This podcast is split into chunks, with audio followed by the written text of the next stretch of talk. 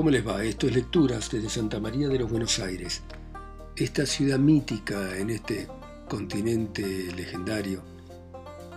Y vamos a continuar con la Odisea de Homero, este poema del siglo VIII que nos trae la aventura de Odiseo, también llamado en latín Ulises. Y sigue de esta manera.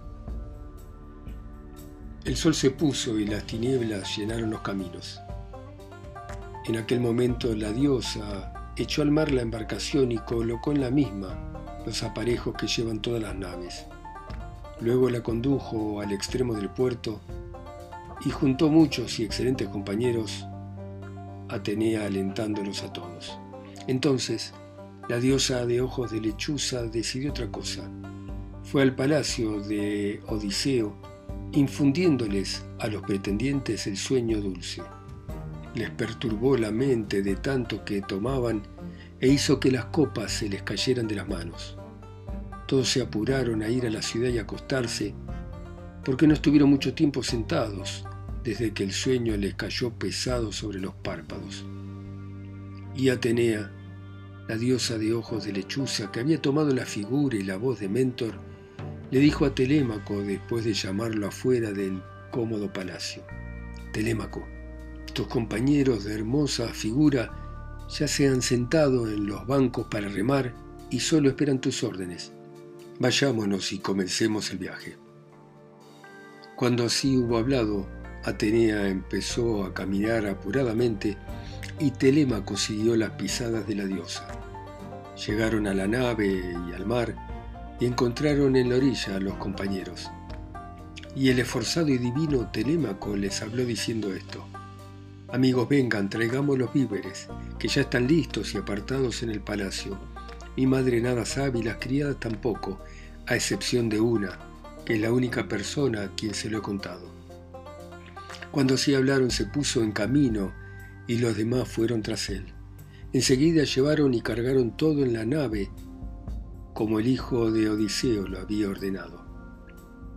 Al instante se embarcó Telémaco precedido por Atenea, que tomó asiento en la popa y él a su lado, mientras los compañeros soltaban amarras y se acomodaban en los bancos.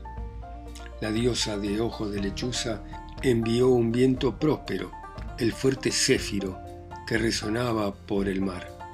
Telémaco exhortó a sus compañeros mandándoles que aparejasen las jarcias, y fue atendido.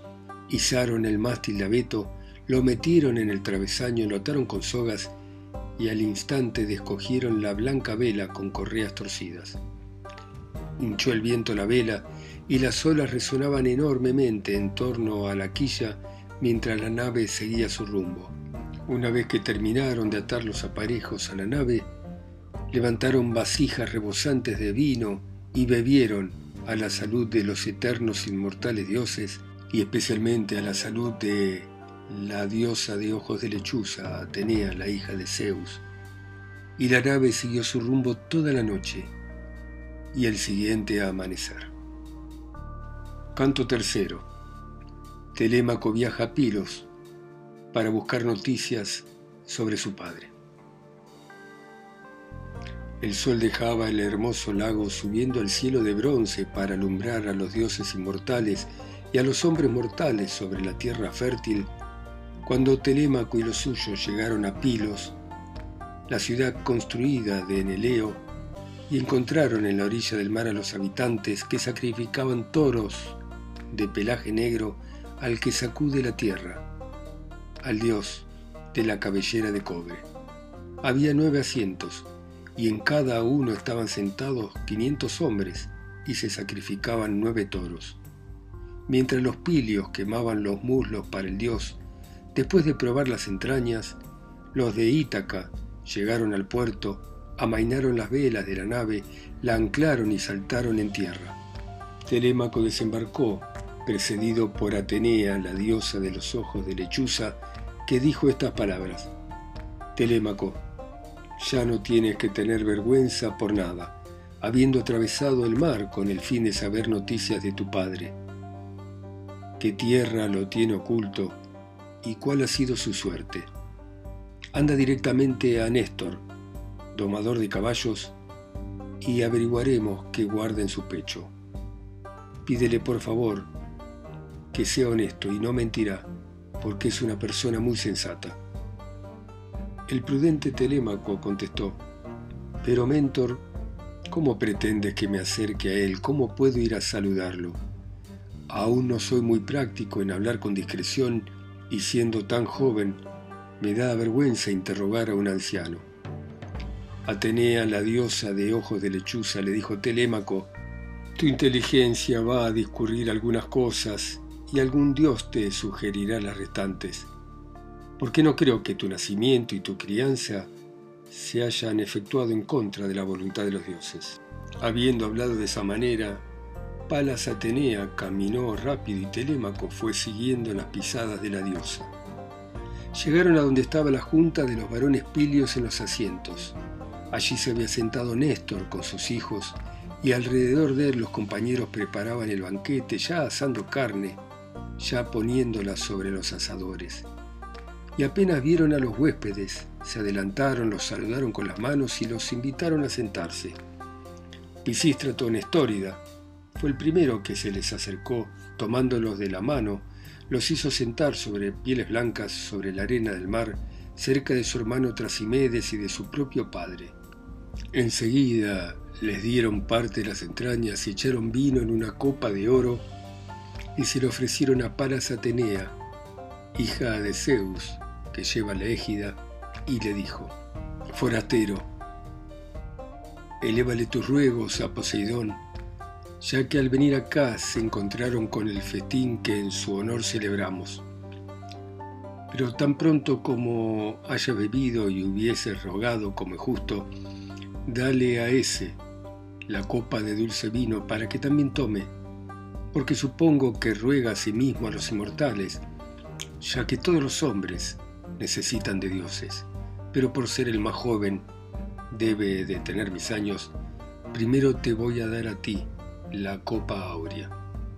Diciendo esto, le puso en la mano la copa de vino dulce. Atenea se sintió agradecida de ver la prudencia y la equidad del varón que le daba la copa de oro a ella antes que a Telémaco. Y en ese momento oró por el soberano Poseidón. Escúchame, Poseidón, que rodeas la tierra no te niegues a llevar a cabo lo que ahora te estamos pidiendo. Ante todo llena de gloria a Néstor y a sus hijos. Dales a los pilios una hermosa recompensa por tan hermoso sacrificio y también concede que Telémaco y yo no nos vayamos sin lograr el intento que nos trajo en la veloz nave negra. Ese fue su ruego, y ella misma cumplió lo que acababa de pedir. Entregó enseguida la hermosa copa a Telémaco y el caro hijo de Odiseo oró de la misma manera. Asados los cuartos delanteros, los retiraron, los dividieron en partes y celebraron un gran banquete. Y cuando hubieron satisfecho las ganas de comer y de beber, Néstor comenzó a decirles, Este es el momento más oportuno para interrogar a los huéspedes y preguntar quiénes son ahora que ya han comido, forasteros, ¿Quiénes son? ¿De dónde llegan? ¿Qué caminos húmedos han navegado? ¿Vienen por algún negocio o andan por el mar a la aventura, como los piratas que divagan exponiendo su vida y dañando a los hombres de tierras extrañas?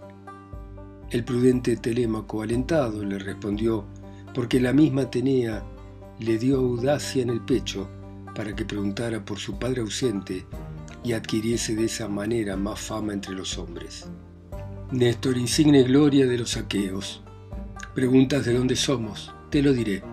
Venimos de Ítaca, situada al pie del Nello, y el negocio que nos trae no es público, sino algo particular. Estoy atrás de la gran fama de mi padre, por si oyese hablar del divino y paciente Odiseo, el cual, según dicen, destruyó la ciudad de Troya combatiendo contigo. De todos los que pelearon contra los teucros, Sabemos dónde murieron muerte deplorable, pero Cronos ha querido que la de aquel sea ignorada. Nadie nos puede indicar claramente dónde murió, si ha muerto en el continente por mano de enemigos o en las islas entre las ondas de Anfitrite. Por eso vine a abrazar tus rodillas, por si quisieras contarme la triste muerte de mi padre, por si la hubieras visto con tus ojos, o por si te lo hubiera contado algún peregrino que muy sin ventura lo parió su madre. Y te pido que nada atenúes por compasión o respeto, al contrario, dime bien claramente lo que hayas visto, yo te lo ruego. Si mi padre, Odiseo el noble, te cumplió algún día la palabra que te hubiese dado, o llevó a su término una acción que te hubiese prometido, allá en el pueblo de Troya, donde tantos males padeciste de los saqueos, acuérdate de eso y dime la verdad de las cosas que te estoy preguntando. Néstor el caballero Gerenio le respondió, amigo, me traes a la memoria desastres que en aquel pueblo padecimos los saqueos indomables por el valor, unas veces vagando en las naves por el sombrío mar hacia donde nos llevaba Aquiles en busca de un botín, y otras combatiendo alrededor de la gran ciudad del rey Príamo. Allí murieron los mejores capitanes. Allí yace Allante el belicoso, allí Aquiles, allí Patroclo, consejero de los dioses, allí mi hijo fuerte y eximio Antíloco, veloz para correr y buen guerrero Además padecimos muchas desgracias. ¿Cuál de los mortales hombres podría referirlas completamente? Aquí, deteniéndote cinco o seis años, te ocuparas en preguntar cuántos males sufrimos allá los saqueos, no sería posible que te los contara todos, sino que antes de llegar al final cansado ya, te irías a tu patria. Nueve años estuvimos tramando cosas malas contra ellos y poniendo a su alrededor toda clase de acechanzas, y entonces puso fin Cronos a nuestros trabajos. Allí no hubo nadie que en prudencia se pudiese igualar con Odiseo tu padre, que entre todos descollaba por su inteligencia de todo tipo, y en verdad parece su hijo, me he quedado asombrado al contemplarte. Parecidas son tus palabras a las de él, y no se creería que un hombre tan joven pudiese hablar de una manera tan parecida. Nunca Odiseo y yo estuvimos en desacuerdo al arengar en el ágora o en el consejo, sin que teniendo el mismo ánimo aconsejábamos con decisión y prudencia a los argivos para que todo fuese de la mejor manera. Pero tan pronto como hubimos destruido la excelsa ciudad de Príamo, nos embarcamos en las naves y los dioses dispersaron a los aqueos, y entonces Zeus tramó en su mente que fuera desgraciada la vuelta de los argivos, que no todos habían sido sensatos y justos, y por ese motivo les vino a muchos una suerte desgraciada por la cólera de Atenea, la deidad de ojos de lechuza, hija del prepotente Zeus, la cual suscitó entre ambos átridas una gran pelea. Llamaron al ágora a los saqueos, pero de manera temeraria e inoportuna. Esto sucedió al ponerse el sol y todos fueron muy cargados de vino, y entonces les expusieron las razones de haber congregado al pueblo. Menelao exhortó a los saqueos a que pensaran en regresar a la patria por el mar, cosa que molestó a Agamenón porque quería detener al pueblo y aplacar con sagrados sacrificios el terrible enojo de Atenea. ¡Qué necio! No entendía que no podía convencerla. ¿Por qué no cambia de pronto la mente de los dioses? Así ambos, después de pelearse con palabras duras, seguían en pie, y los saqueos se levantaron. Se produjo un inmenso vocerío porque uno y otro parecían tener sus propios partidarios. Aquella noche la pasamos pensando los unos contra los otros, porque ya Zeus nos aparejaba tremendas calamidades. Al llegar el amanecer echamos las naves al mar y embarcamos nuestros bienes y las mujeres de estrecha cintura.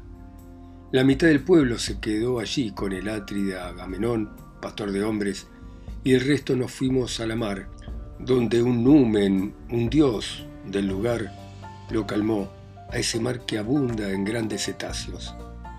No bien arribamos a Ténedos, ofrecimos sacrificios a los dioses con el deseo de volver a nuestras casas, pero Zeus aún no tenía decidido nuestro regreso, y suscitó una nueva y perniciosa pelea. Y los que acompañaban a Odiseo, rey inteligente y prudente, se volvieron en algunos barcos menores para complacer nuevamente a Agamenón Átrida, pero yo con las naves que me seguían continué huyendo porque entendí que alguna divinidad estaba pensando en causarnos daño. También huyó el belicoso hijo de Tideo con los suyos, después de incitarlos a que lo siguieran, y más tarde se juntó con nosotros el rubio Menelao, el que nos encontró en Lesbos, mientras que discutíamos acerca de la larga navegación que nos esperaba, a saber, si pasaríamos por encima de la escabrosa Quíos hacia la isla de Siria, para dejar esta última a la izquierda, o por debajo de Quíos a lo largo del ventoso Mimante. Suplicamos a la divinidad que nos mostrase alguna señal y nos la dio, ordenándonos que atravesáramos el piélago hacia la Eubea para que huyéramos lo antes posible de los infortunios por venir. Comenzó a soplar un viento sonoro y las naves, atravesando a gran velocidad un camino abundante en peces, por la noche llegaron a Geresto. Allí le ofrecimos a Poseidón un buen número de piernas de toro por haber hecho el viaje a través del dilatado piélago. Ya era el cuarto día, cuando los compañeros de Diomedes Tidida, domador de caballos, se detuvieron en Argos con sus hermosas naves, pero yo seguí la ruta de Pilos y nunca me faltó el viento desde que un dios lo envió para que soplase. Así, hijo querido, vine sin saber nada, ignorando cuáles saqueos se salvaron y cuáles murieron. Pero cuanto oí contar desde que llegué a mi palacio, ahora lo sabrás, como es justo, porque no tengo que ocultarte nada. Dicen que llegaron bien los valerosos mirmidones a quienes conducía el hijo ilustre de Aquiles, que asimismo aportó con felicidad Filoctetes, hijo de Peante, y que Idomeneo llevó a Creta a todos sus compañeros que escaparon de las peleas sin que el mar le quitara uno solo. Del Atrida ustedes habrán ido contar, aunque viven tan lejos, cómo vino y cómo Egisto le aparejó una muerte deplorable pero de lamentable modo lo hubo de pagar. Qué bueno es para el que muere dejar un hijo. Así Orestes se vengó del asesino de su padre, del doloso Egisto, que le había muerto a su ilustre progenitor. Y también tu amigo, veo que eres valiente y alto, sé fuerte, para que los venideros te elogien. El prudente Telémaco le contestó, Néstor, gloria insigne de los saqueos, aquel tomó no poca venganza, y los saqueos van a difundir su gran gloria que llegará a conocimiento de los hombres futuros. Ojalá me hubieran concedido los dioses bastante fuerza para castigar la soberbia penosa de los pretendientes que me insultan, maquinando cuantas maldades puedan. Pero los dioses no nos dieron tamaña suerte ni a mi padre ni a mí, y ahora es necesario atravesar todo eso con sufrimiento.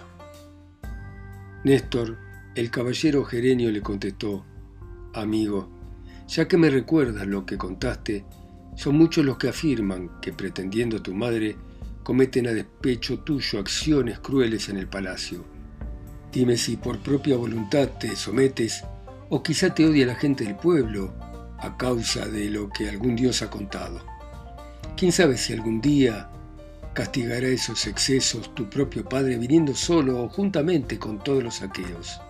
Ojalá la diosa de ojos de lechuza Atenea te quisiera como en otro tiempo cuidaba del hermoso Aquiles en el país de Troya, donde los aqueos sufrimos tantos males. Nunca vi que los dioses quisiesen tanto y tan claramente a ninguno como manifiestamente le asistía Palas Atenea porque si de la misma manera la diosa te quisiera y se cuidara de ti en su corazón, alguno de los pretendientes tendría que dejar de lado la esperanza de casarse con tu madre Penélope. Telémaco el prudente le contestó, oh anciano, ya no creo que tales cosas se cumplan. Es muy hermoso y grande lo que dijiste y me tiene asombrado, pero no espero que se realice aunque así lo quisieran los mismos dioses. Atenea, la diosa de ojos de lechuza, le dijo, Telémaco, ¿qué ¿Qué palabras se te escaparon de la boca? Le es muy fácil a una deidad, a una diosa, cuando lo quiere, salvar a un hombre aún desde lejos. Y yo preferiría volver a mi casa y ver el día del regreso, habiendo pasado muchos males, para morir tan luego como llegar a mi hogar, como Agamenón, que murió en la emboscada que le tendieron Egipto y su propia esposa. Pero ni aun los dioses pueden librar de la muerte, igual para todos, a un hombre que quieran, después que se apoderó de él la parca funesta de la aterradora muerte. Bueno, muy bien. Seguiremos mañana a las 10 en punto, hora argentina, como siempre, para encontrarnos con Telémaco, la diosa Palas Atenea, y Néstor, hablando sobre lo ocurrido en Troya y la suerte de Odiseo. Ustedes, escuchando en sus países, ciudades, continentes, islas o pueblos, la Odisea a través de mi voz, acá sola y lejos, en Santa María de los Buenos Aires. Chao, hasta mañana.